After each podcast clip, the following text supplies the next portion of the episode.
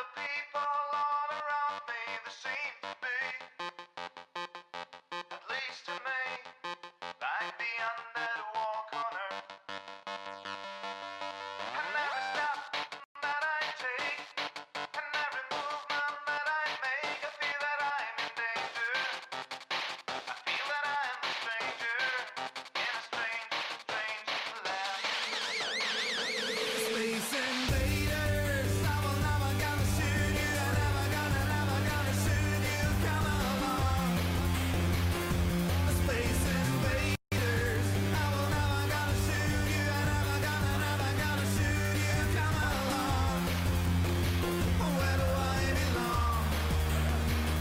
Can you take me home?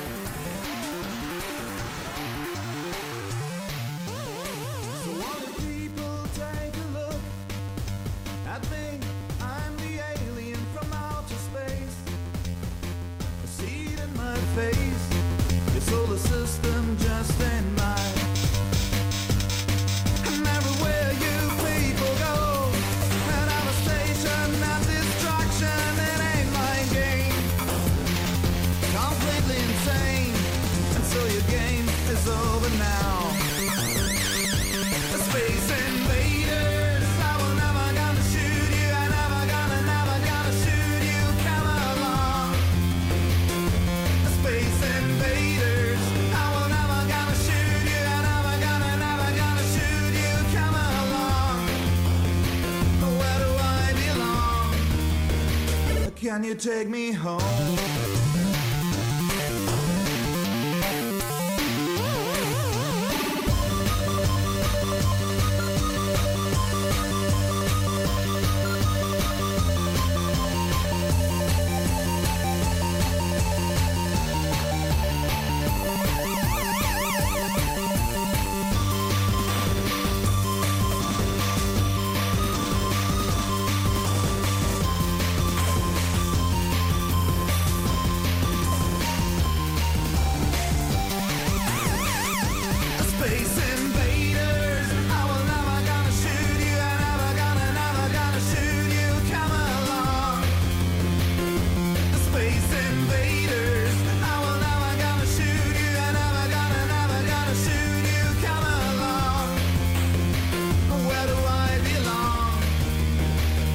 Can you take me home?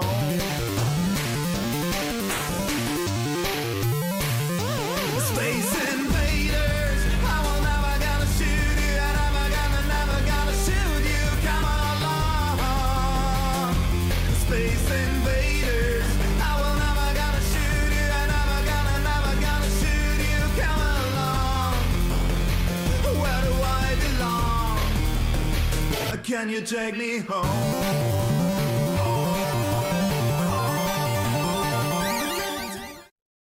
Ja, Donnerstagabend, 21 Uhr, inzwischen 10 Minuten. Ihr hört euer Vorderliners Fanzone Webradio mit der 220. Ausgabe. Und wie in der Saison der 49ers ist auch in der Saison des Webradios natürlich wieder irgendwo der Wurm drin. In dem Moment, wo ich den Stream starten wollte, ist mir hier die Software abgeraucht. Aber ich glaube, wenn ich richtig gesehen habe, sollte der Stream vernünftig laufen. Wir haben auch ein paar Zuschauer. Wenn irgendwas ist, bitte in dem äh, Type im Thread zum Webradio was tippen, dann kriegen wir das immer wieder mit. Mit mir heute hier am Mikrofon einem Liner Chris. Hallo Chris. Nein, nee, vor der Chris B. Hier. Chris ist hier. Hallo Chris. oh Mann, ey. Ja, ich, äh, ich moderiere, wie Jimmy Garoppolo spielt, würde ich sagen. Man übersieht die wichtigen Sachen. Ähm, ja, ähm, nachdem wir eigentlich letzte Woche ein relativ zufriedenes Webradio abgehalten haben, nach einem wirklich extrem guten Spiel in New England, können wir eigentlich wieder ein Webradio machen wie nach den Spielen gegen Philadelphia oder Miami. Und äh, ich glaube, die Frage, die man sich echt stellen muss, ist, was ist los bei den 49ers? Ich meine, äh, dass wir Verletzte haben, ja, okay, das kann man äh, akzeptieren, aber diese Höhen und Tiefen, also von allen, ob es jetzt die Coaches sind, ob das jetzt die Spieler sind, ob das Gameplanning ist, was immer es ist, irgendwie hat die Saison keine Konstanz oder dieses Team hat keine Identität mehr. Ich weiß es nicht. Ich kann mir das ehrlich gesagt nicht erklären. Hast du da irgendwie eine Vermutung, was es sein könnte, oder ist es einfach nur Bad Luck aufgrund der vielen Ausfälle, die vor der jetzt zu haben? Ja, also ich frage mich auch, was mit dem Team los ist. Also das ist, ähm, man hat wirklich den Eindruck, dass man hat. Man weiß nicht, äh, wird es jetzt ein gutes Spiel, wird es ein schlechtes Spiel und ähm, vor allen Dingen, du hast es gesagt, klar, verletzte ja, aber ähm, das Prinzip ja keine andere, keine groß andere Situation als in dem Spiel gegen, gegen die Patriots. Ähm, die Seahawks waren jetzt auch nicht ein Team mit einer Über-Defense, im Gegenteil. Ähm, also da hätte ich die Defense der, der, der Patriots eigentlich stärker eingeschätzt und dann eine völlig unerwartete Leistung. Ähm, aber du hast es schon angesprochen, meiner Meinung nach nicht nur vom, sondern äh, Coaches. Also das war definitiv Leistung bei dem, was, äh, was da gecallt worden ist. Ähm, auf jeden Fall nicht in der Offense. Ich glaube, Shanahan hat das zwar auch gesagt, er ist ja da auch zumindest auch nach den Spielen immer relativ selbstkritisch und äh, bezieht es auch auf sich. Ich hoffe, er meint es auch so, weil das war wirklich aus meiner Sicht äh, kein, kein gutes Playcalling. Also würde sagen, outgecoacht auf allen Ebenen, ähm, was das angeht. Aber auch die, die Teamleistung, ähm, zumindest in weiten Teilen, ich will nicht sagen alle, aber in weiten Teilen ähm, war ja unterirdisch schlecht aus meiner Sicht. Und ähm, die, die Frage, die sich mir stellt, ist, warum?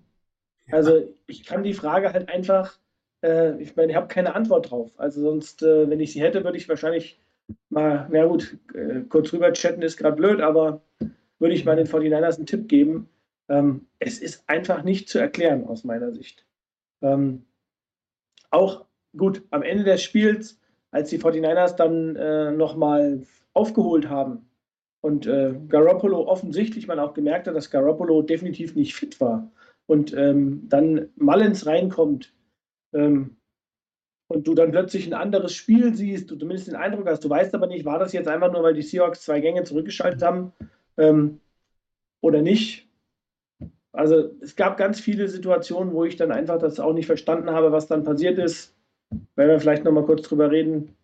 Äh, der frühe Onside-Kick, in der Situation. War das notwendig, war das nicht notwendig? Ähm, man hatte noch über vier Minuten auf der Uhr. Ähm, die Two-Minute-Warning noch. Die Defense war zu dem Zeitpunkt eigentlich gar nicht so verkehrt. Es gab am Anfang des Spiels viel, viel schwierigere Situationen. Ähm, also, ja, ich weiß nicht. Mundertüte ist halt echt das Ding und ähm, völlig unkonstante Leistung in diesem Jahr. Und äh, sicherlich hat das mit den Verletzten zu tun, keine Frage. Aber ähm, es lässt sich auch nur nicht alles darauf zurückschieben, glaube ich. Andere Teams haben auch viele Verletzte. Also ja, ich hatte ja äh, letzte Woche gesagt, dass, dass die Fortinanders mit einem echt guten Flow ins Spiel gegangen sind, dass es aus einem Guss, dass das gut aussah, dass die Plays aufeinander abgestimmt waren. Und das hatte ich dieses Mal irgendwie nicht. Das beste Beispiel war dieses mögliche merkwürdige Wildcat-Play ähm, mit, mit McKinnon da vorne, was ich überhaupt nicht verstanden habe, warum ich überhaupt in der Situation so ein Play Ansage, total sinnfrei eigentlich. Und was immer das geworden ist, ich bin mir nicht mehr sicher, warum das Play nichts geworden ist. Zum einen sah das O-Line-Blocking nicht gut aus, zum anderen wussten wohl beide Spieler nicht so wirklich, was, was da, ähm, was da laufen soll. Aber man hat irgendwie so ein bisschen das Gefühl, dass das ähm, Shanahan, nachdem er seine, seine End-Arounds oder seine Spielzüge mit seinen Wide Receivers nicht machen konnte, die immer etwas überraschend sind, er jetzt eine neue Überraschung reinbringen wollte. Aber das, das, das sah nicht so aus, als wenn dieses Play schon oft im Training äh, absolviert worden wäre. Und, ähm, ich habe auch den Eindruck gehabt, dass den Fortinanders irgendwie der Killerinstinkt gefehlt hat. Ich meine, die Seahawks haben echt schlecht angefangen, die Defense hat gut gehalten, die Fortinanders hat echt gut, gut angefangen, aber ihnen fehlte dann am Ende wirklich dieser, dieser Instinkt, da auch den Sack irgendwie zuzumachen. Dann war zu ängstlich gespielt, Fehler gemacht,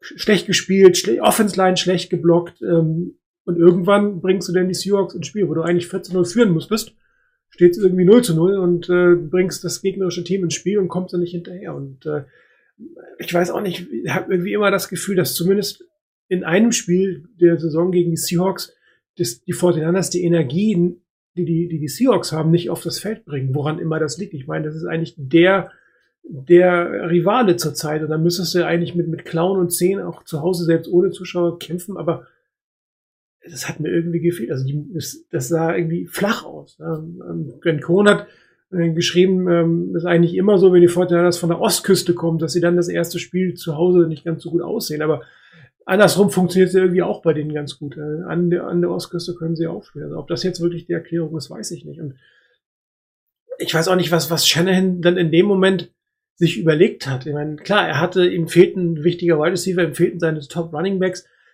aber vielleicht kann man ja zumindest erstmal versuchen, das Spiel, was man die letzten äh, Wochen erfolgreich gemacht, also die Plays, die man erfolgreich gemacht hat, auch in diesem Spiel mal auszutesten und nicht gleich auf was Neues zu gehen, was anderes zu gehen.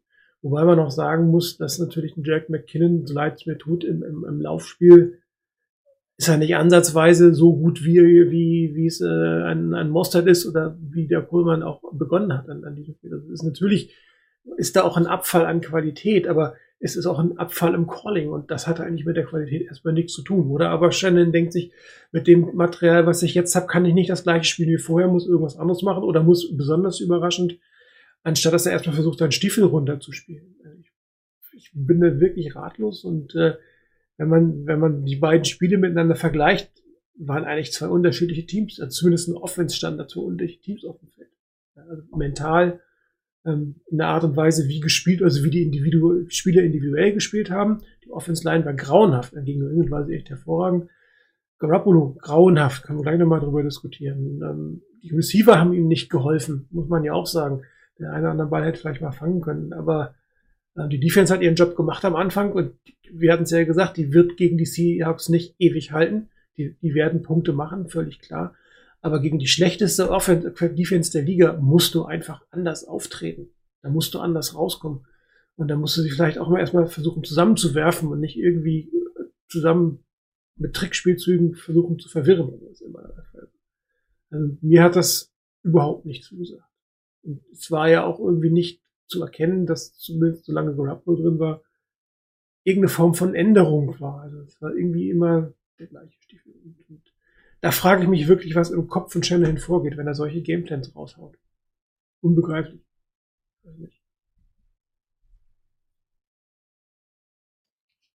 Lass was sagen.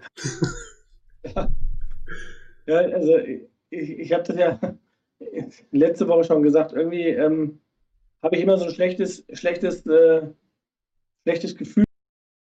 Ich kann ja nicht sagen, warum, aber ähm, ich habe immer das Gefühl, wie du schon gesagt hast, die 49ers ähm, wirken manchmal ein bisschen fleischlos. Äh, die Seahawks, egal in welcher Saison, in welcher Situation, auch letztes Jahr, wo die 49ers ja eigentlich einen viel besseren, besseren Lauf auch vorher hatten und auch irgendwo als, ah, jetzt habe ich Besuch hier, ähm, wo ich, äh, wo die auch wirklich in, in Lauf hatten, die 49ers, und auch als Favoriten ins, ins Spiel gegangen sind, da muss man halt einfach sagen, die Seahawks sind immer on fire, wenn die gegen die 49ers spielen. Egal, ob sie gut sind oder nicht.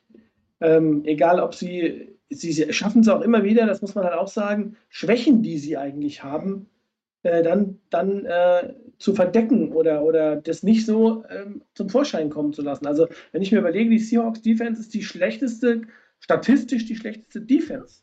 Also die haben in jedem Spiel, ähm, ich weiß nicht, also ich glaube, die haben kein Spiel irgendwie mit weniger als, als 20 Punkten. Die meisten Spiele haben sie 30 Punkte bekommen und mussten selber immer weit über 30 Punkte oder häufig über 30 Punkte erzielen, um überhaupt die Spiele zu gewinnen. Und irgendwie 400 Yards haben sie regelmäßig kassiert, ne? Genau, wir hatten 487 Yards, wenn ich mich richtig, also wenn ich irgendwie richtig in Erinnerung habe. Also eine hohe 400er Zahl. Und wir, ich weiß nicht, wo wir standen in der Halbzeit bei 117 oder sowas, ähm, wo ich mir dann denke, äh, das, ist, das kann doch nicht wahr sein. Also selbst, wie gesagt, selbst wenn man Verletzte hat und ähm, dann ist das für mich also so schlecht kann man nicht sein. Also es sei denn, man spielt halt einfach tatsächlich deutlich unter seinen Möglichkeiten. Und ähm, das ist klar, ich glaube tatsächlich, das, da stimme ich dir völlig zu. Ähm, da werden wir vielleicht auch gleich nochmal drüber reden, über die Personalien, was sich jetzt geändert hat in der Woche. Aber ich habe witzigerweise irgendwie, ich weiß auch nicht warum, aber in dieser Woche mir so ein bisschen Gedanken über die Zukunft gemacht. Und ähm, dann kam, bin ich auch über den Namen McKinnon gestolpert und äh, habe dann auch gedacht, okay, definitiv ein Spieler für mich, der in der nächsten Saison nicht mehr das Trikot tragen wird. Weil er ist einfach ähm, das, was ihn eigentlich ausgezeichnet hat, die Explosivität, die, ähm, die gar nicht mal die, die Endgeschwindigkeit, aber das äh, wirklich das Cutten, schnell die Richtung wechseln. Ähm, den Eindruck habe ich halt nicht mehr. Also er fängt sicherlich ein guter Receiver, keine Frage, aber er ist viel zu selten frei, um ein guter Receiver zu sein. Und ähm, dann hast du halt wirklich äh, wenig Optionen. Ich meine, das ist, das ist, muss man immer noch sagen. Ähm, Brandon Ayuk ist ein, ein Lichtblick insgesamt in der Saison. Ähm, ich glaube, der, der ähm, hat äh, richtig Potenzial, das haben wir ja auch schon gesagt. Und das ist auch einer, der, der auch dann mal hier und da mal einen Ball fängt. Ähm, aber ähm, die Chancen sind einfach deutlich zu wenig. Auch Kittel in dem Spiel, ähm, klar, irgendwann war die Verletzung dann da, klar. Aber ähm, man hat äh, nicht den Eindruck gehabt, dass man die Spieler dann auch so einsetzt in der Offense, wie sie eigentlich spielen könnten. Der Anfang des Spiels, das schon so ein, so ein Punkt, wo ich gedacht habe, das geht irgendwie nicht gut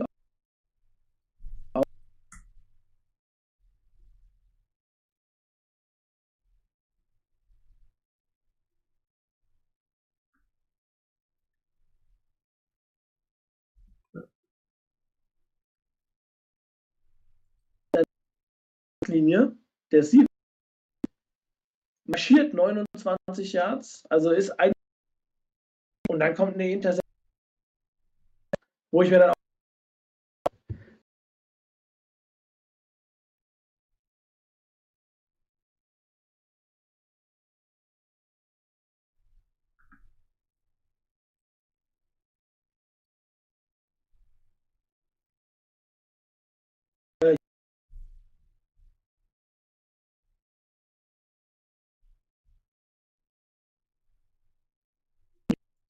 meiner Sicht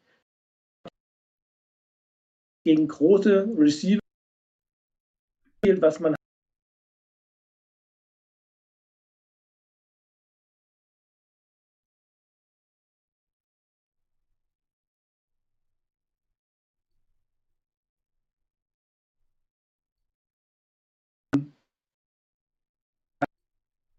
an keinen guten Jetzt weiß ich nicht, inwieweit man dich in letzter Zeit gehört hat, weil wir schon wieder mal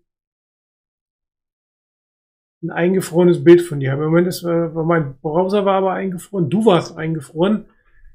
Ich weiß auch nicht, was äh, irgendwie, ja, also die Webradiosendung ist irgendwie, wie soll ich ausdrücken, passt sich total den 49ers an. Ich habe dich jetzt mal als Bild weggenommen, ja, aber als Audio kann ich dich auch nicht äh, einblenden. Ich bin irgendwie, ehrlich gesagt, langsam ein bisschen ratlos, nachdem wir das ja wirklich mehrfach getestet haben.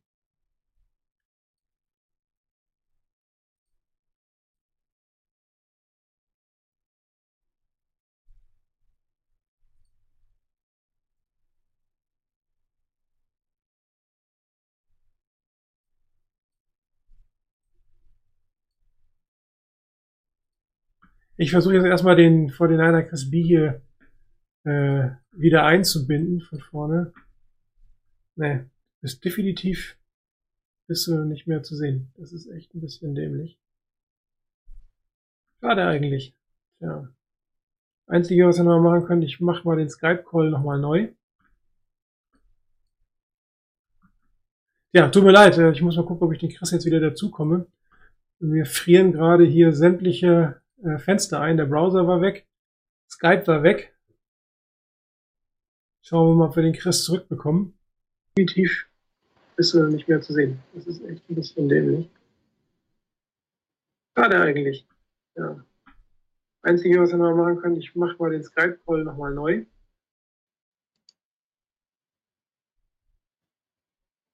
So, Chris, jetzt wollen wir mal gucken, ob wir dich hier irgendwie wieder sehen. Sag mal was. Ja. Ah, wunderbar. Jetzt sehen wir dich wieder. Sehr schön. Also jetzt bist du wieder da. Offensichtlich äh, lag das daran, dass mein Skype eingefroren ist. Das ist natürlich extrem nervig. Wir wissen nicht, was wir mitkriegen. Okay, machen wir jetzt erstmal weiter. Äh, man sieht dich, man sieht mich. Und äh, Ich habe keine Ahnung, was man gehört hat von mir. Ja. ähm, ich hoffe, dass einiges durchgekommen ist. Ähm, du hast McKinnon an, angesprochen. Ähm, meinst du, es liegt an seiner Verletzung, dass äh, er wirklich nicht wieder so fit ist, oder haben die Fortinanders hier tatsächlich etwas in ihm gesehen, ähm, was nicht da war? Ja, also ich glaube sicherlich, ähm, die Verletzung spielt aus meiner Sicht eine Rolle. Ähm, du hast halt einfach Spieler, wo du ähm, die so eine Verletzung oder so schwierige Verletzungen, ich sage es jetzt einfach mal mit mehreren, weil ich glaube, das waren ja, er hat ja mehrere Situationen, wo er Probleme mit dem Knie hatte, ähm, möglicherweise ausgelöst durch die erste OP und ähm, also wenn man guckt, dass er eigentlich ja zwei Jahre lang nicht gespielt hat, ähm, dann hast du halt, glaube ich, dann wirkt sich das aus. Mhm. und abgesehen davon, ich meine, er ist halt jetzt erst 28. Ähm, bei Running Backs äh, hat man früher mal gesagt, naja, ähm, die Schallmauer ist 30. Ähm, Leute wie Franco abschreiben, reden. äh, und äh, er ist mit gefühlten 100 immer noch auf dem Platz. Ähm, und dann hast du halt Spieler, die vielleicht auch ein bisschen früher äh, den Weg nach unten antreten. Und insbesondere, wenn du so einen Spieler hast wie McKinnon, der halt einfach, wie ich eben gesagt habe, von der Exklusivität lebt, von der Schnelligkeit, vom Antritt. Und das sind halt alles Sachen, die selbst wenn du so eine Verletzung hast und du wieder irgendwann mal in Form kommst, vielleicht auch nicht sofort auf Knopfdruck zurückkommen. Also ähm, das muss man halt auch sehen. Dann hast du eben in dieser Saison auch noch das fehlende Training Camp, die Vorbereitung, die fehlt. Ähm, ja, also ich glaube einfach, dass ähm, für mich, wenn ich an, in der Stelle der 49ers wäre, wird man nächstes Jahr Entscheidungen treffen müssen aus Grund, aufgrund des Salary Caps. Und da wäre für mich McKinnon einfach jemand, wo ich sage, da gibt es Optionen auf dem Roster. Ich gucke mir einen Jermichael Hasty an, äh, dann habe ich im Moment das Gefühl, dass ich mich mit dem auf Running Back besser fühlen würde als mit McKinnon. Mhm. Und ähm, auch ein Tevin Coleman. Also dann lieber mit Mostert, Wilson und Hasty in die Zukunft gehen. Junge Spieler, also mit Hasty und Williams zumindest. Explosivität da ist. Ähm, das ist die Zukunft. Also die Fortinanders haben ja mit, also, mit also sowohl Coleman als auch ähm, McKinnon sind ja nicht mehr unter Vertrag nächstes Jahr. Das heißt, man müsste sie eigentlich weiter verpflichten und ähm, ich sehe beide im Moment nicht bei den Fortinanders. Also es hängt natürlich ein Stück weit auch davon ab, wie die Salary Cap ist. Wenn die bei 175 Millionen ist, dann werden die Fortinanders ganz schön harte Entscheidungen fällen müssen, mehrere harte Entscheidungen fällen müssen von ich lasse Leute gehen, bis ich hole sie nicht wieder zurück, die die Verträge auslaufen das ist dann einfach der Situation geschuldet. Das schuldet äh, die Fortinanders stehen einfach Salary Cap technisch nicht gut da. Sie können aus diesem Jahr vielleicht zwei, drei Millionen transferieren ins nächste Jahr. Ähm, wir haben im Moment so, so Credits, viereinhalb bis fünf Millionen durch die ganzen Ausfälle jetzt auch von Garoppolo kommen sie vielleicht am Ende auf sechs Millionen Credits. Das hilft natürlich. Aber sie haben auch irgendwie nur 35 Spieler oder 38 Spieler für diese Saison unter Vertrag. Aber die, die Entscheidungen werden hart sein. Und da wird niemand nächstes Jahr bei den 49ers ähm, spielen können, der, von dem man ausgeht, naja, vielleicht wird's ja was. Vielleicht kann er uns helfen. Er muss ihm helfen, er muss dem Team helfen oder man, man wird es nicht machen können. Und darum dann auch so ein Trade wie mit Quan Alexander aus verschiedenen Gründen. Man hat einen fünften Runden Pick, wo man dann hoffentlich einen Spieler findet, der ähm, den 49ers was helfen kann. Man hat ein bisschen Geld gespart, vor allen Dingen nächstes Jahr. Diese Saison waren es jetzt nicht so viel, hilft auch ein Stück weit spart vor allem die nächste Saison Geld. Ähm, Richard Sherman wird man sich nicht mehr leisten können. Ich glaube nicht, dass der irgendwie für drei, vier, fünf Millionen noch aufs Feld geht. Der wird auch entsprechend was kosten. Den wird man sich nicht mehr leisten können. Ähm, man muss überlegen, ob man den Just-Check zurückholen kann. Sicherlich nicht zu dem Preis, den man jetzt hat. Ähm, auch sein Vertrag läuft auf. Also das, das Team der Fortinanders wird nächstes Jahr anders aussehen. Und das sind natürlich so Spieler wie Jamaica Hasty, ähm, der sicherlich zu einem sehr günstigen Preis nächstes Jahr spielen würde. Sehr gute Option. Und Mozart hat man ja auch für einen Running Back relativ moderat noch unter Vertrag. Und da muss man einfach gucken, mit welchem dritten Running Back Wilson wird sicherlich eine vernünftige Option sein. Der, der wird nicht mehr. Restricted, restricted Free Agent. Der ja, ist, das ähm, geht dann immer noch. Das heißt, das kann man noch machen. Dem kann man auch noch ein, äh, dann äh, so eine ähm, Tender geben. Ähm, ja. Aber ja klar, sind halt einfach, wenn ich mehr gucke, ähm, Tatsächlich, ich habe ich hab mich dann ja hingesetzt und habe einfach mal äh, ein bisschen rumgespielt mit der, mit der Depth Chart und ähm, mal die ganzen Spieler äh, rausgenommen nach und nach, wo ich sagen würde, ähm, das sind Spieler, ähm, da gucke ich jetzt einfach auch dann vielleicht zwei, drei Jahre noch in die Zukunft und sage, gebe ich dem noch den Vertrag oder gebe ich dem, dem den Vertrag nicht mehr äh, und, und, und versuche dann eher auf jüngere Spieler zu setzen. Ähm, ich glaube im Übrigen, das wird nicht nur bei den 49ers so sein. Es gibt ja noch andere Teams, äh, die haben viel, viel üblere äh, Salary Cap Situationen. Ich glaube, die 49ers stehen im nächsten Jahr irgendwo im Mittelfeld. Ähm, wenn ich da, ich weiß, du bist eigentlich immer besser informiert, was das angeht. Ähm, aber irgendwo, ich würde mal so sagen, also rund um 15, 16, 17, 18, was die Salary Cap Situation angeht, also wirklich mittel, mittendrin. Und ähm, da wird es andere Teams geben, da wird es genauso schwer sein, äh, die Spieler unter Vertrag zu nehmen. Oder wahrscheinlich wird es da sogar eher noch so sein, dass man deutlich härtere Entscheidungen treffen muss als bei den 49ers. Wobei sie halt eine Entscheidung fallen müssen, was machen sie auf der Quarterback-Situation. Ne? Genau.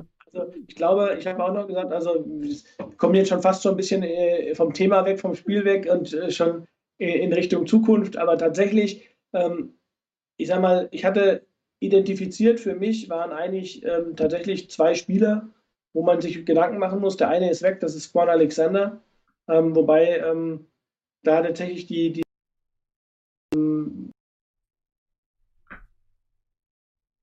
Saison entlassen, also nach der Saison entlassen worden, weil er einfach zu mhm. teuer ist. Und wenn man guckt, man hat Warner, man hat Greenlaw und äh, Alexander ist einfach nicht der bessere Spieler. Punkt. Und nicht für diesen Preis. Und ähm, Greenlaw äh, und, und, also, und vor allen Dingen Warner hat auch im, ist, hat noch bis 21 Vertrag. Dann muss man eher gucken, was macht man mit Warner. Und der andere Spieler ist für mich äh, die Ford. Gleiche Konstellation. Ähm, einfach, wenn er fit ist, sicherlich ein super Spieler, aber er ist halt eigentlich einfach nie da. Also er ist halt immer nur verletzt. Und ähm, da muss ich mir schon jetzt auch Gedanken machen, ähm, ob ich dann nicht eher sage, ich äh, habe einen Nick Bosa, ich habe vielleicht die Option, günstiger einen, einen Kerry Hyder für, für kleines Geld nochmal weiter zu verpflichten, äh, vielleicht auch zu gucken, ähm, dann eher zu sagen, ich habe Ronald Blair, der zwar auch verletzt ist jetzt, aber ähm, man hat eher in der Hinterhand so zwei, drei Spieler, ähm, die man dann eher holt und guckt dann nochmal im Draft, ob das, man jemanden bekommt. Und ähm, das glaube ich, äh, man hat auch die Notbremse bei Julian Taylor gezogen. Gut, das ist jetzt nicht so ein hochkarätiger Spieler, aber ich glaube, man schaut schon ähm, auch ein bisschen mehr und muss man auch drauf schauen, wer ist gesund. Ja. Weil alles andere bringt ja. nichts. Ich habe nichts davon, wenn ich sage, hey, wir sind ein super Team, aber eigentlich nur, wenn man auf unsere Injured Reserve Liste guckt. Ähm, aber ähm, das hilft mir nichts. Und ähm, deshalb, es gibt noch so viele Spieler, wir könnten, glaube ich, eine eigene, eigene Sendung machen über die über die Zukunft der 49ers jetzt schon, aber ähm, ja, vielleicht noch ein bisschen. Ja, gut, wobei die Frage ja gekommen ist, zum Beispiel kam es nach Jason Verrett, der sicherlich eine interessante Verpflichtung wäre. Das Problem ist, der hat einen Veteran Minimum, äh, Veteran Benefit Vertrag. Das heißt, den kann man gar nicht jetzt verlängern. Der muss erst Free Agent werden. Also sprich, den kann man erst am neuen, neuen Niederjahr, das, da geben die Regeln nicht anders her. Ja, da hat man ähm, Salary Cap gespart, hat kein Geld gespart und man spart Salary Cap in dem Moment. Das heißt, der kriegt das Geld, was er für das Jahr, also für seine Erfahrung bekommt. Aber das, die Salary Cap Belastung ist geringer. Man darf auch nur geringere Garantien geben äh, für den Benefit, aber man kann ihn nicht in der Saison verlängern. Das heißt, äh, Red, es gibt doch drei oder vier andere Spieler, ich habe gerade nicht im Kopf, bei denen das auch so ist. Da muss man die Verträge tatsächlich auslaufen lassen, um dann mit ihnen zu reden. Und Red wäre natürlich wahrscheinlich die günstige Variante als, als Richard Sherman. Das ist sicherlich eine interessante Geschichte. Die Frage ist, Witherspoon, ob der zum Team zurückkehrt aber wahrscheinlich könnten Mosley und Verrett die, die Cornerbacks der Zukunft in irgendeiner Form sein. Dann kann man sich auch überlegen. Du hast halt leider auch nur, wenn ich jetzt mal äh, auf die Depth Chart gucke, du hast in dem gesamten Backfield nur Free Agents, ob restricted oder mhm. unrestricted, mit der Ausnahme von Jimmy Ward. Mosley ist restricted Free Agent. Verrett unrestricted. Sherman unrestricted. Tart unrestricted. Witherspoon unrestricted. A1 habe ich noch vergessen. Tavarius Moore hat auch noch Vertrag. Marcel Harris, restricted free agent. Kayvon Williams, unrestricted. Jamar Taylor, meine ich auch unrestricted. Kevin Webster ist, ähm, ich glaube, Exclusive Rights Free Agent und Dante Johnson Unrestricted Free Agent. Also die 49ers haben aktuell für das nächste oder für die nächste Saison zwei Spieler im Backfield unter Vertrag. Also das heißt, da wird wahnsinnig viel passieren müssen. Und deshalb sage ich, ich glaube, diese Riesenverträge wird man sich nicht leisten können. Und deshalb äh, ist auch die Frage, ähm, was macht man mit Jimmy Garoppolo? Also ähm, die 49ers sind die einzigen, die entscheiden können, ob seine Leistungen so unkonstant und so, so, so vogelwild, wie sie sind, ähm, ob das an der Verletzung liegt oder ob es tatsächlich daran liegt, dass er einfach nicht der, ein besserer Quarterback ist. Das Wahnsinnige daran ist, aus meiner Sicht, ähm, wenn man sagt, es liegt an der Verletzung, dann weiß ich nicht, warum er ihn spielen lässt. Also dann, das, dann verstehe ich es nicht. Ja, das ist wirklich eine berechtigte Frage. Und die Frage ist, wie weit ist das aufgefallen? Ne? Ist es im Training aufgefallen? Hat er es kaschiert? Hat man es unterschätzt? Ähm, ist es vielleicht im Spiel wieder aufgerissen jetzt? Also es ist ja die, wieder ein, ein High Ankle Sprain, ähm, der ja, wie wir beim ersten Mal schon gesehen haben, wenn du ihn denn hast und wenn er ähm, wirkt sozusagen, bist du nicht der gleiche Spieler. Und das gilt ja jetzt nicht für, nur für einen Jimmy Garoppolo. Das gilt ja für jeden, der auf dem Feld steht. Das war ja beim, bei Kittel hatte, glaube ich, einen, Mostert hatte einen. Das ist eine Verletzung, wo du einfach nicht die Leistung bringen kannst, die du vorher kannst, weil du einfach die Bewegung nicht bringen kannst, die du, die notwendig sind, um diesen Sport vernünftig zu machen. Und ähm, äh, man hat es äh, auch in der Übertragung regelmäßig gesehen, dass sie gesagt haben, guck mal, wie er seinen Fuß hebt, der geht gar nicht in rein in die Würfe. Also da, da ist schon wirklich viel hinten, hinten mit drin. Aber ich glaube auch, dass trotzdem ein Stück weit ein Frust über gewisse Entscheidungen drin sind. Also auch, auch ähm, schlecht zu werfen ist das eine, eine schlechte Entscheidung zu fallen und dann noch schlecht zu werfen ist halt das andere. Und gerade bei die erste Interception da in der, in der Red Zone, da waren eigentlich zwei andere Spieler viel besser positioniert. Einer zum Touchdown, Kendrick Bourne, glaube ich, und ein Receiver auf der Outroute. Und er hatte einfach einen schlechten Ball, also er hat eine schlechte Entscheidung gefällt und hat dann noch schlecht geworfen. Und das ist das, was du gesagt hast. Da muss man eine Entscheidung fällen. Ist er eigentlich tatsächlich eher der schlechte Quarterback? Ähm, oder ist, äh, akzeptiert man sozusagen eine fiese Interception pro Spiel, die ja für ihn fast normal sind, für andere Benefits? Man muss ja auch sagen, dass er dieses System relativ gut beherrscht. Er kann, die Play-Action sehen gut aus, er hat einen Quick Release, ähm, er wirft Outrouten extrem gut, was ziemlich viele Quarterbacks nicht können. Und das ist ja wirklich ein A und O in dieser, in dieser Geschichte. Und er hat plötzlich äh, Schwierigkeiten, Pässe über die Mitte zu werfen. Und das kann ich mir überhaupt nicht erklären, weil das eigentlich die einfacheren Pässe sind. Und, und die Entscheidung kann tatsächlich fallen, ohne dass er nochmal spielen kann. Wenn er jetzt äh, operiert wird, ähm, ist es ist nicht davon auszugehen, dass er bis zum Ende der Saison nochmal spielen muss. Und, äh, also glaube ich auch nicht. Also wenn er operiert wird, ähm, dann glaube ich nicht, äh, dass er diese Saison nochmal spielt. Das macht auch, ehrlich gesagt, dann wenig Sinn. Dann muss, er, dann muss man so eine, äh, so eine Verletzung auch auskurieren. Ähm, abgesehen davon, ich meine, du musst auch dann wieder immer überlegen, um was geht es denn dann in der Saison noch? Also wenn man es jetzt mal realistisch sieht, wenn tatsächlich Kittel ähm, äh, Garoppolo längere Zeit ausfallen, ähm, man jetzt das Spiel, ich weiß nicht, ähm, gegen die Packers äh, wird wunderbar für mich werden, wahrscheinlich in diesem Jahr. ähm, man, äh, dass man dieses Spiel äh, verliert, davon gehe ich jetzt mal aus, weil ich weiß gar nicht, wer da überhaupt in der Offense auflaufen soll äh, jetzt auch noch nach den Covid-Ausfällen äh, oder den, den vermeintlichen Covid-Fällen. Ähm, das ist irre. Also wenn man in der Offense irgendwas reißt, wenn man mehr als zehn Punkte macht, dann äh, ist eigentlich irgendwas Wahnsinniges passiert, weiß ich nicht. Äh, ich ja, man hat ja gar keinen, keinen einzigen Receiver mehr, also oder naja, anderthalb hat man noch. Ähm, aber die sind auch nur 1,70 Meter groß. Ähm, also da bin ich sehr gespannt, was da passieren wird heute Nacht. Also ähm, das ist irre. Und das, das wenn ich mir das angucke, also, wenn, wenn du guckst, wer fehlt, äh, das ist ein Spiel, was du nicht gewinnen kannst. Geht eigentlich nicht. Nee. Also wenn, wenn, wenn wir dieses Spiel gewinnen sollten, dann kannst du irgendwie deiner Frau die nächsten drei Jahre äh, zu Bragging Right sozusagen. Es ist ein, ein, ein eigentlich nicht ja. zu gewinnendes Spiel, weil, weil das Personal Das muss man ja auch fairerweise sagen. Die 49ers sind jetzt in einer Personalsituation, das ist eigentlich völlig egal, wie gut dein Quarterback ist. Selbst wenn du jetzt einen Garoppolo in Topform hättest, ja. äh, du hast keinen Running Back, du hast keinen Wide Receiver, dein Top Tight End ist raus, ähm, in der Defense, das ist, ist durch. Ich meine, du hast, du, ehrlicherweise fehlen die drei ersten Running Backs. Mostert spielt ja. nicht. Also aktuell, die, ich würde sagen, die ersten drei von der Leistung. Ja. Mostert nicht da, Coleman nicht da, Wilson nicht da. Also ähm, Hasty und McKinnon stehen, sind da. Du musst wahrscheinlich Austin Walter von der Practice Squad holen. Äh, dann fehlt dir Debo Samuel, Kendrick Bourne und Brandon Ayuk. Also Wide Receiver 1, 2 und 3.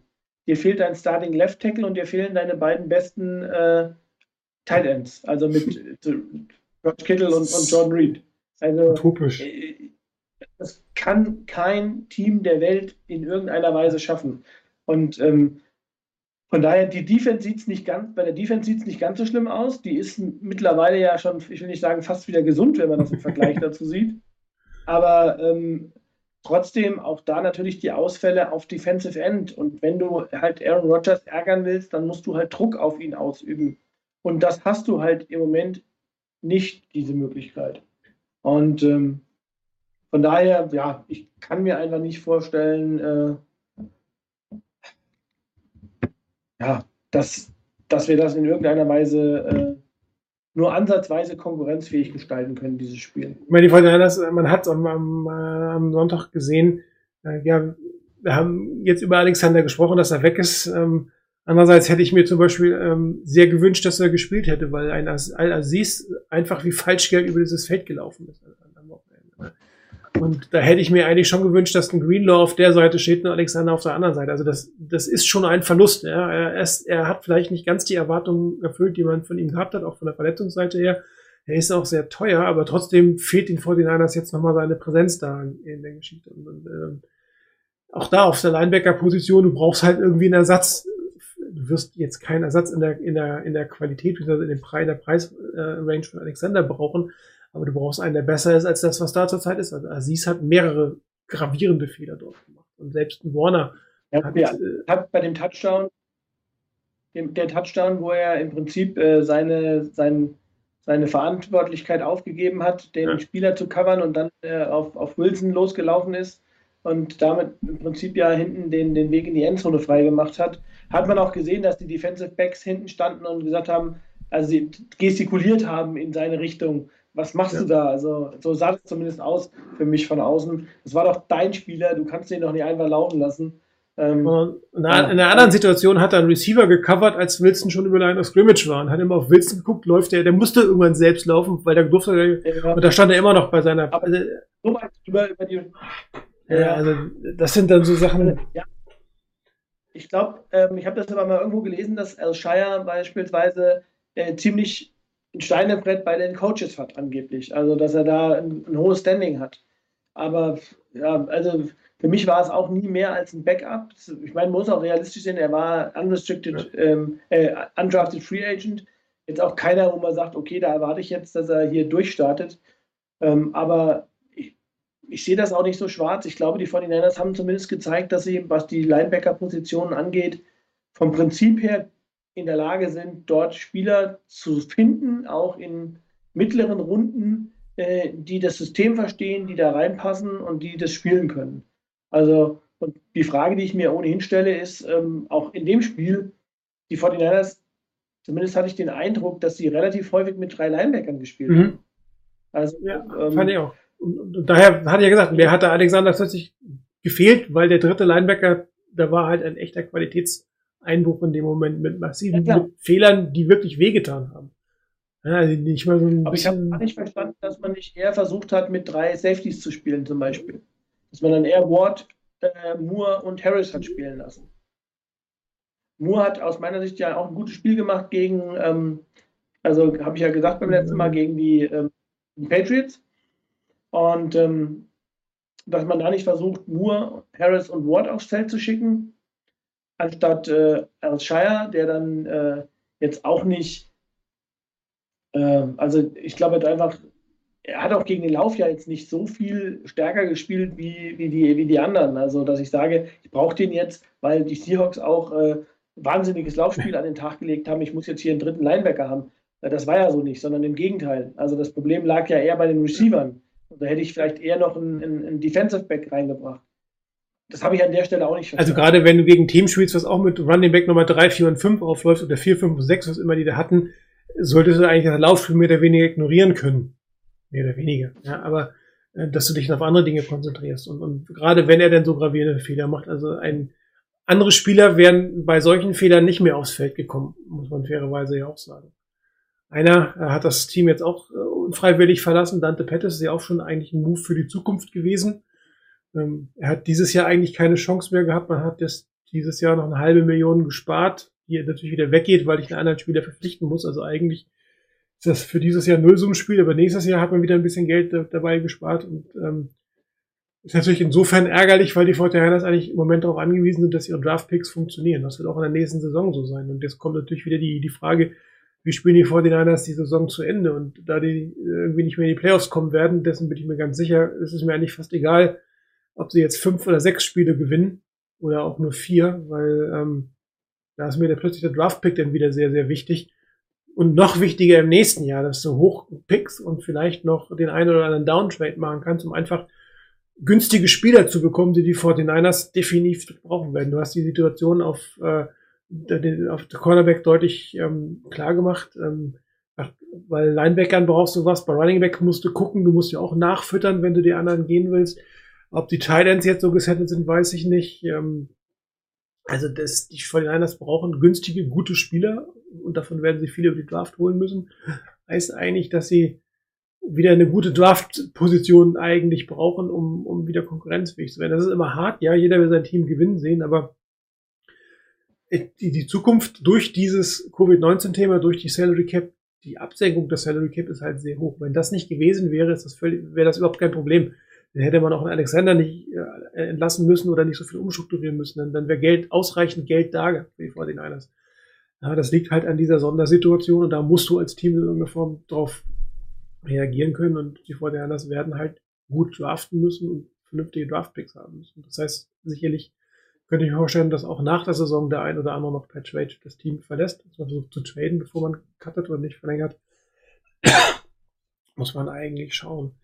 Ähm, was wir jetzt natürlich wieder sehen werden, ist ein, ist ein Schaulaufen der Backups und der Backups von den Backups, wo die Leute sich einfach ähm, beweisen müssen, dass sie ein Teil dieses Teams sein können. Und ähm, es ist frustrierend. Ich meine, wir kommen aus einer Super Bowl-Saison, wo, wir quasi ein halbes Quarter von, vom Super Bowl-Sieg entfernt waren und sind eigentlich schon wieder im Neuaufbau, von dem keiner so gerechnet hat durch die aktuelle Situation. Das wäre eigentlich eher was ein Thema für in zwei Jahren gewesen.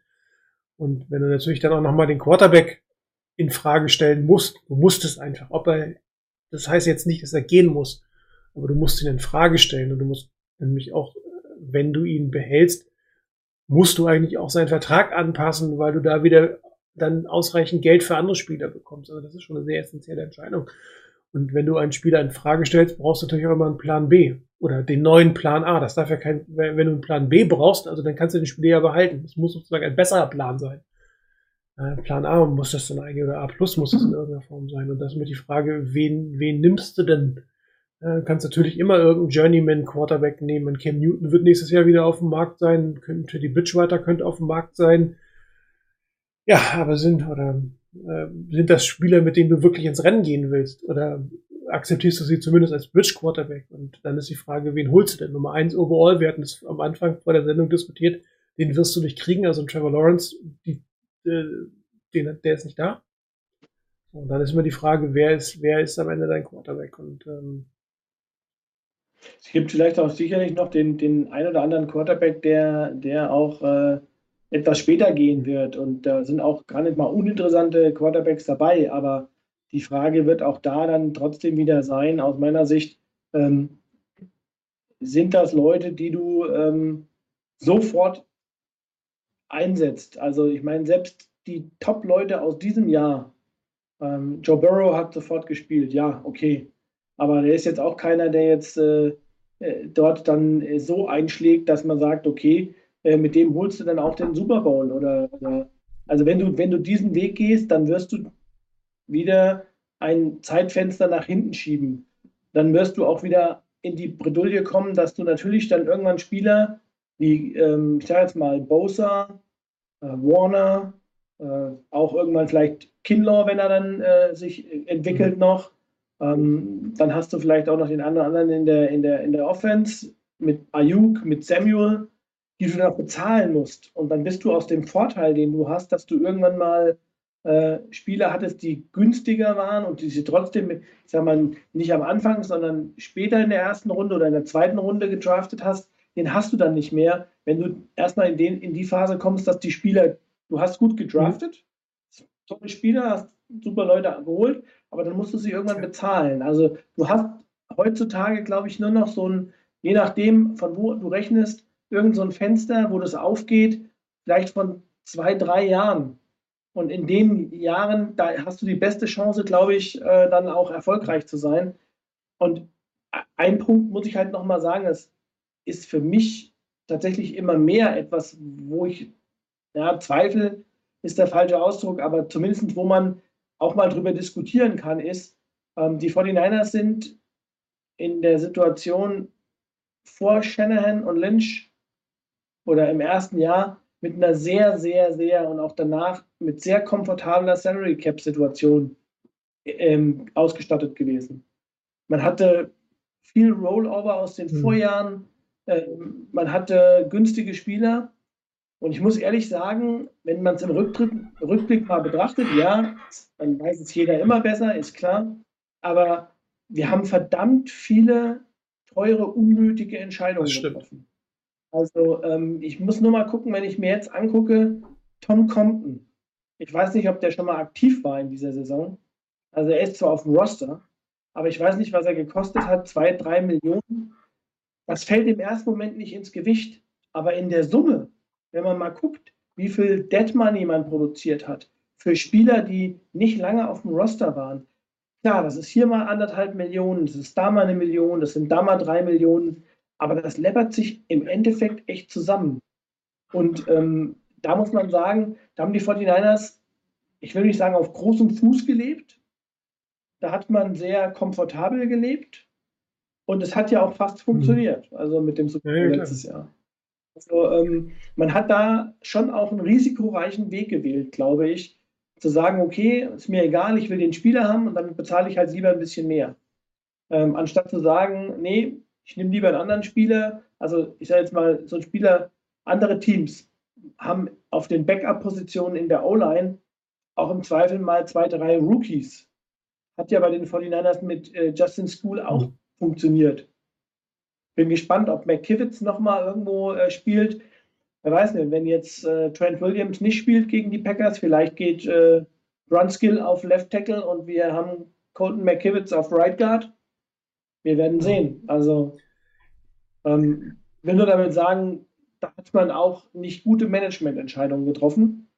Und ähm, ja, kann sein, dass das bis dahin geht, bis zu der Quarterback-Entscheidung. Aber das war auch einfach, ich glaube, das war Shanahans Entscheidung und damit muss er auch leben. Also ich sehe, ich sehe aber im Moment, um das nochmal, auch nochmal aufzugreifen, ich sehe im Moment nicht keine Alternative. Also mir, mir, mir drängt sich keiner auf, würde ich zumindest sagen. Also, also die üblichen Verdächtigen, die dann immer kommen, ähm, ich sage mal, die alten Weggefährten von, von Shanahan, ähm, wie Cousins oder, oder ähm, weiß ich, wer noch äh, immer mit ihm in Verbindung gebracht wird. Ähm, ach so, Matt Ryan natürlich, klar, als Trade-Kandidat. Äh, das wäre für mich keine Zukunft. Das ist das, Matt Ryan würde ich holen, wenn ich ein Team habe, das Super Bowl bereit mhm. ist und ich brauche noch einen Puzzlestein und das ist der Quarterback. Und ich sage, okay, die nächsten zwei, drei Jahre geht das, aber Zukunft, langfristig, Franchise Quarterback, dafür ist er einfach zu alt. Also man könnte natürlich die Argumentation führen, dass man sagt, okay, ähm, dadurch, dass die Fortiners eh auch nächstes Jahr keine, vermutlich keine großen Sprünge machen werden, dass man sich von Garoppolo trennt, das Geld spart, einen jungen Quarterback holt, auch gleich spielen lässt, also ihn eine Saison quasi komplett in das System reinbringt, unter dem Bewusstsein, dass die Erwartungshaltungen nicht so hoch sind, weil an sich sind die Zukunftsaussichten ja gar nicht so schlecht. Ne? Ayuk und Samuel ähm, und, und, und Kittel in der Offense Line, in der Offense, das sind halt einfach schon mal Bausteine, auf die du ba bauen, Bausteine, ja, super, ne? Bausteine, auf die du wirklich setzen kannst. Ähm, du brauchst keine Top Running Backs hinterher zu ziehen. Irgendwie findest du immer guten Running Back. Also Shannon findet immer einen guten Running Back. Und wenn du den halt nächstes, jedes Jahr tauschen musst, dann funktioniert das am Ende des, des Tages auch. Ja, das heißt, er hat aber schon mal einen Chor von guten Spielern. Könnte natürlich jetzt sagen, okay, wir verzichten auf das, also halten das Geld zurück im nächsten Jahr, draftet einen Quarterback, wirklich draften, nicht irgendwie einen vom Markt holen, sondern draften, wo du sagst, der in die, Zukunft, der die Zukunft dann ist, den lässt man nächstes Jahr spielen von Anfang an, um ins System zu bringen, ähm, als Übergangsjahr, also auch wirklich als bewusstes Übergangsjahr, um dann ähm, darauf mit den, mit den jungen Spielern, mit den Kernspielern, Fred Warner in der Defense definitiv, äh, Bosa in der Defense, mit Armstead hat man ja auch so weit verlängert, also das sind so die, die, die, die, die Cornerstones in der Defense, dass man darum, darum aufbauen. Auch das wäre natürlich eine Strategie. Ja, und die würde mal locker 20 Millionen ähm, sparen, die du entweder äh, gezielt, jetzt nicht, wie du sagtest, irgendwie paar Veteranen zu überbezahlen, sondern gezielt investierst oder auch vor dir herschiebst, um die anderen Verträge, die kommen werden, ähm, bezahlen zu können, weil, weil, der, weil der, der Core, der da gedraftet wurde, der da ist, ist ja wirklich interessant. Und äh, die Frage ist jetzt, ist, ist, ist Garoppolo der Quarterback, mit der mit diesem Kern arbeiten kann? Oder sagt man bewusst, nee, wir sparen ein bisschen Geld, wir fangen tatsächlich von Null an mit einem bedrafteten Quarterback und akzeptieren auch, dass das nächste Jahr ähm, ein Übergangsjahr ist. Also dieses Jahr ist ja jetzt zu Übergangsjahr geworden. Das war ja kein Akzeptieren, das war ja völlig anders geplant. Darum hat man ja auch die Verträge von Spielern restrukturiert, anstatt sie zu entlassen. Oder hat auch einen Juszczyk behalten, anstatt ihn zu cutten. Also dieses Jahr war natürlich vom, vom, vom, vom Ansatz her ein völlig anderes. Aber Im nächsten Jahr kannst du wieder sagen, okay, wir fangen wieder weiter unten an. Wir haben ein paar Kernspieler, versuchen über Draft weitere Kernspieler zu finden, unter anderem unser Quarterback für die Zukunft. Das ist ein, ist ein fairer Ansatz. Aber ähm, auch für, für Mittelklasse-Quarterbacks zahlt es immer noch 20 Millionen. Und, äh, ja, also ich glaube, das, das, ist, das wäre dann wirklich aus meiner Sicht keine Option. Also äh, wenn, du, wenn du tatsächlich jetzt Quarterbacks nimmst, die ähm, also erstmal muss der Quarterback verfügbar sein, das ist der erste Punkt. Die Top-Leute werden, werden nicht einfach so auf dem Markt rumlaufen. Und ähm, wie gesagt, dann brauchst du jemanden, der das System spielen kann, der eigentlich von seinen Fähigkeiten her das gut kann. Ähm, mir drängt sich, wie gesagt, im Moment keiner auf. Und ähm, ehrlich gesagt, auch ein Draften für einen Quarterback, also äh, Draften, das schon Traden für einen Quarterback, das wäre für mich keine Option, weil du brauchst jeden Draft-Pick, äh, um äh, das Team wieder entsprechend aufzubauen. Und ähm, du hast es ja eben gesagt, also Alexander ist weg, nächstes Jahr bringt er auch noch ein bisschen mehr. Ich glaube, man wird, ich weiß gar nicht, ob man das ähm, nochmal äh, splitten kann denn du wirst wahrscheinlich dieses Jahr und dann nächstes Jahr den du hast, dies, du hast, du hast dieses Jahr die, den Signing-Bonus von diesem Jahr und nächstes Jahr sind das die nächsten vier, die werden alle nächstes Jahr adressiert. Das ist aber alles schon eingebucht, das ist jetzt gar nicht so dramatisch, muss man ja sagen. Ärgerlich, aber jetzt nicht so dramatisch. Ja, gut, aber wobei sind, glaube ich, schon 8 Millionen oder was, die er nochmal nächstes Jahr äh, Sieben, glaube ich. Aber er spaßt ja auch nochmal acht, er spaßt ja auch nochmal Riesengrundgehalt. Ja, also ich will nur sagen, aber die 7 Millionen, die sind natürlich weg. Ja. Das ist Dead Money. Ähm, und ähm, ich sag mal, tatsächlich, wenn du, äh, ich glaube, bei Default ist es sogar noch günstiger, wenn man ihn äh, nach der Saison entlassen würde. Ähm, und wenn du Garoppolo noch cuttest, dann hast du natürlich wieder eine etwas komfortable Situation. Du könntest dann viele Spieler schon noch verpflichten, äh, über die ansonsten Gedanken machen müsstest, sie nicht zu verpflichten. Also ich sage jetzt mal, wenn du mal in der Offense guckst, äh, du wirst die Frage stellen müssen, das ist eine wesentliche Frage, was ist mit Trent Williams? Ähm, dann hast du Juszczyk, hast du eben angesprochen. Besten Richburg, behältst du ihn? Ähm, Richburg, ja gut, der hat noch... Ja, aber behältst du ihn? ihn auch, genau, du könntest ihn cutten, aber du musst auch gucken, Garland oder Krasou im Hintergrund, Also die Offense sah mit Richburg schon besser aus letztes Jahr. Ja, na klar. Also, ähm, und dann in der Defense, glaube ich, sind aber schon auch wichtigere Entscheidungen. Ähm, ich finde immer noch, DJ Jones ist aus meiner Sicht ähm, ein, eine, ein Spieler, den ich gerne halten würde. Dann hast du Mosley und du hast Jason Verrett in der, in der, in den, im Defensive Backfield, wenn es eine Möglichkeit gäbe, die zu halten. Ähm, das kannst du aber nur machen, wenn du tatsächlich andere Spieler entlässt und damit auch das Salary Cap dann am Ende hast.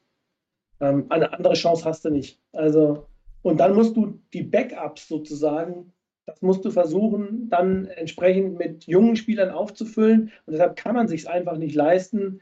Äh, und deshalb haben wir letzte Woche auch schon drüber gesprochen. Deshalb war ich auch dagegen oder bin ich dagegen gewesen, äh, Spieler vor der Trade Deadline noch zu holen. Also war es ein Glück, dass wir das nicht gemacht hätten, weil das wäre wirklich äh, die Zukunft verkaufen.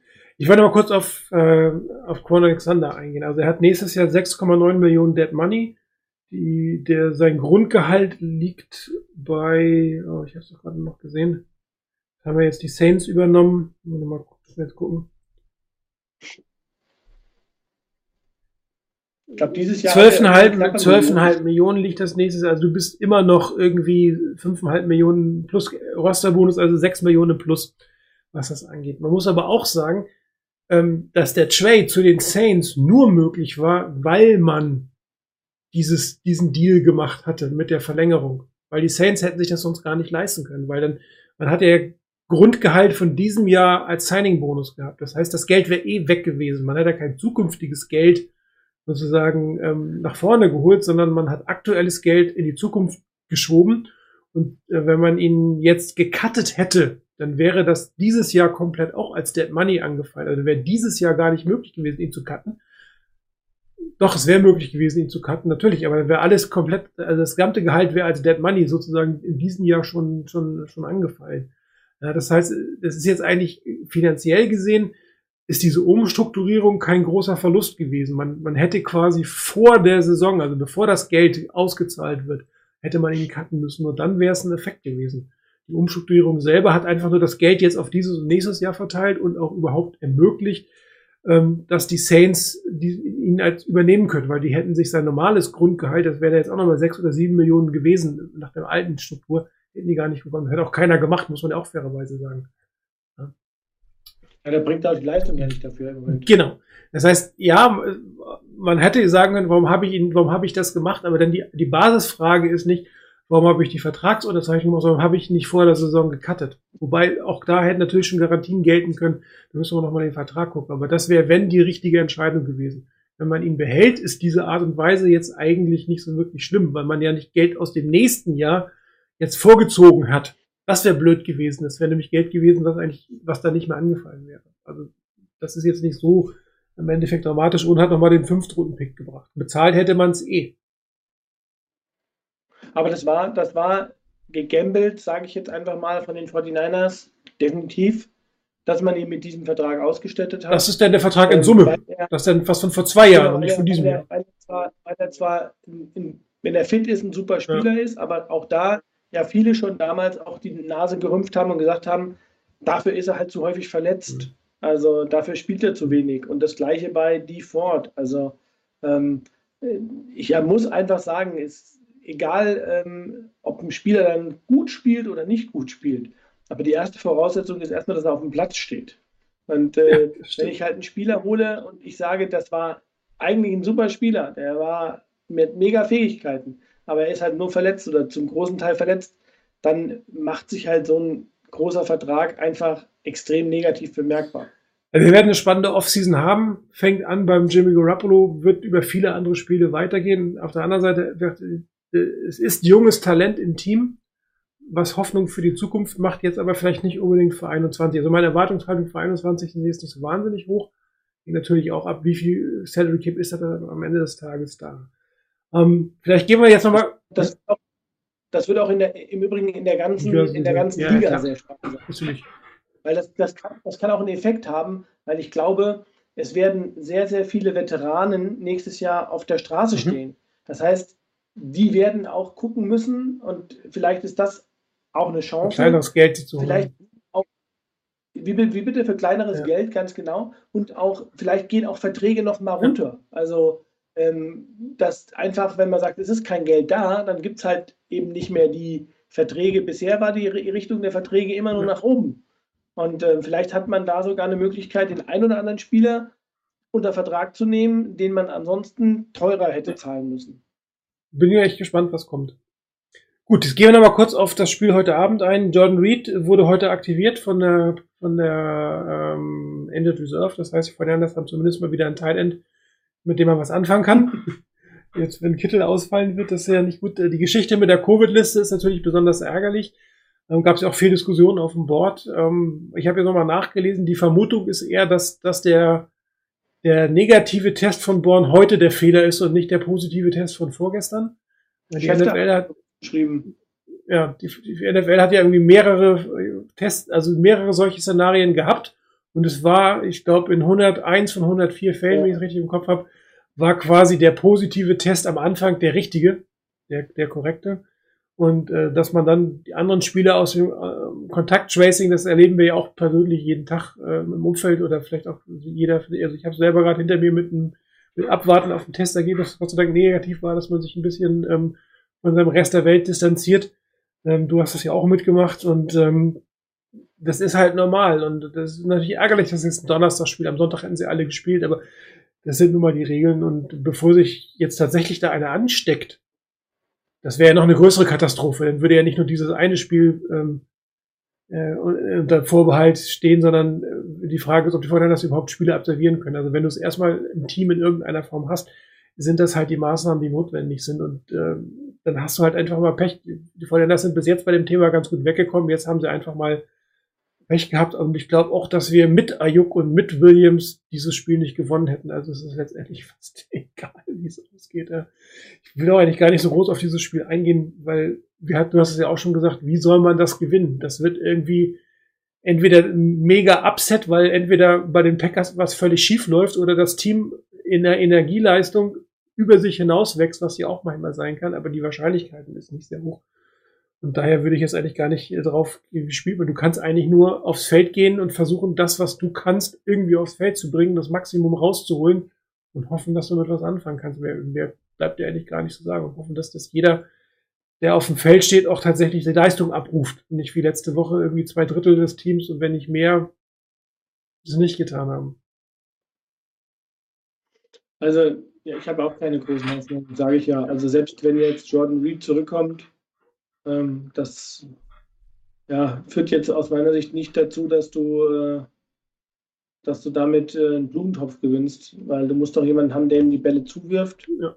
Und, und der, dem die Bälle zuwirft, muss auch Zeit haben, ihm die Bälle zuzuwerfen. Und wenn es wirklich so ist, dass Trent Williams nicht spielt, ähm, dann musst du die O-Line komplett umstellen. Dann, äh, wenn das so wäre, wären außer Tomlinson und McClinchy die O-Line komplett durcheinandergewürfelt, also drei von fünf. Also, wenn es dann plötzlich besser laufen würde, dann hätten die 49ers ernsthaft ein Problem. Da müssten sich mal die Frage stellen, warum. Ja. Aber ja, auch die Packers haben sicherlich äh, die ein oder andere Problemsituation. Bei, bei denen ist auch so, die, da fehlen ja auch einige Spieler, glaube ich, äh, Covid-bedingt. Drei Running Backs. Genau, die Running Backs äh, fehlen bei denen. Ähm, aber der große Unterschied ist halt, Rogers spielt halt und nicht irgendeine Graupe. Und ähm, wenn man das, ich habe letzte Woche das Spiel gesehen, ähm, Rogers, gegen, Rogers auf Davante Adams, das ja, weckt dann Erinnerungen wie Russell Wilson auf DK Metcalf. Ähm, also da müssen sich was einfallen lassen, äh, weil ansonsten mit ein bisschen Zeit und ein bisschen Ruhe findet Rogers halt seine Anspielstation. Ähm, deshalb, ja, ich sehe schwarz für das Spiel. Ich bin da ganz realistisch. Also ich glaube, wir werden vielleicht nicht mal so extrem hoch, aber wir werden deutlich verlieren. Ja. Wobei ich erinnere mich an ein Spiel vor zwei Jahren mit einem Quarterback namens CJ Beathard in Ja. Green Bay, was fast noch gewonnen gewesen wäre unter unserer Anwesenheit. Aber ein anderes Team. Ja, das stimmt, absolut. Ja. Okay, ich würde sagen, wir lassen es vor sich. Wir haben, ähm, ihr merkt, wir haben eigentlich nur wie geredet. Ich habe auch keine Grafik mehr aufgesetzt. Das liegt auch daran, ich habe es gemerkt, immer wenn ich was aufrufen wollte, fing an, Chris Mikrofon irgendwie zu stottern. Muss man nochmal gucken, wie wir das optimieren können. Aber ich glaube, ich hatte sowieso, als ich die, Ankündigung gemacht habe, eher so eine Sendung wie jetzt im Kopf, dass wir, wir so ein bisschen über die Situation des Teams reden. Ähm, woran kann es denn gelegen haben? Was kann man jetzt noch machen? Wie sollte man die Saison zu Ende bringen? Auch ein Stück wirklich einen Blick in die Zukunft, weil die Saison ist halb rum. Vor den anderen werden nicht mehr großes Reisen. Das heißt, der Blick in die Zukunft ist eigentlich schon gerechtfertigt und gerade die Diskussion jetzt um, um Grapolo ähm, müssten wir eigentlich genau heute führen, weil die wird jetzt acht Wochen nicht mehr spielen. Das ist, äh, darum war das ein richtiger Zeitpunkt und dann ist das nächste Mal wieder eine Offseason. Schauen wir weiter. Ja, Chris. Ich meine, ganz realistisch, also wir, wir stehen 4 und 4. Wir, wir verlieren das Spiel heute. Ja. Dann spielst du bei den Saints, wenn da jetzt nicht irgendwie der, der Mega-Rücklauf aus dem, aus dem Kranken, aus dem Lazarett kommt, äh, glaube ich, hast du da auch äh, nichts zu melden. Dann stehst du 4 und 6. Und ich glaube halt einfach, du müsstest danach die komplette Saison nach der Week jedes Spiel gewinnen, ja. weil ich glaube nicht, dass du sieben Niederlagen in dieser starken NFC äh, West ähm, noch in die Playoffs kommst. Also ich habe am Anfang mal gesagt, okay, wenn man mit vier oder fünf Niederlagen rauskommt und dann nach der Bye Week gesund ist und dann wieder angreifen kann, dann könnte man sich nochmal eine Niederlage leisten, dann kann man vielleicht mit 10 und 6 äh, sogar, je nachdem, wen man dann schlägt, äh, mit 10 zu 6 vielleicht sogar in die Playoffs einziehen, als möglicherweise als drittes Team, weil es gehen ja, glaube ich, acht Teams in die Playoffs dieses Jahr aus der, auf der Sondersituation, der Covid-Situation heraus. Ich sehe das einfach nicht. Also ähm, es gab ja mal ein paar, die gesagt haben, naja, wahrscheinlich könnten sogar alle vier Teams aus der NFC West in die Playoffs einziehen. Ähm, dafür ist aber leider in der NFC auch so, dass die anderen, also leider geht halt einer von der NFC East, egal wie schlecht er ist. Ja. Und ähm, die anderen beiden Divisions, ähm, da ist es halt auch noch so, da sind der erste und der zweite einfach auch jetzt nicht so schlecht. Also ähm, mhm. der zweite wird dann wahrscheinlich immer besser sein als der vierte aus der NFC West. Und deshalb glaube ich, wird man es halt einfach äh, rein rechnerisch schon gar nicht schaffen können. Nee, also ich muss sagen, die Saison ist mehr oder weniger gelaufen. Das muss man auch akzeptieren.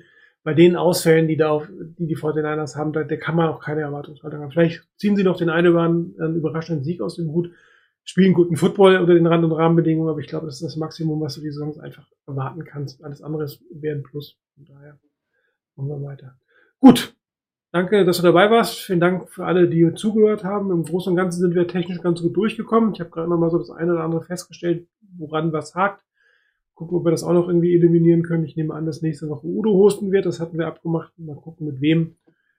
Ähm, und dann gehen wir weiter für euch. Erstmal für alle, die heute live gucken, viel Spaß. Ich werde es nicht machen. Das ist mir dann doch nicht wert.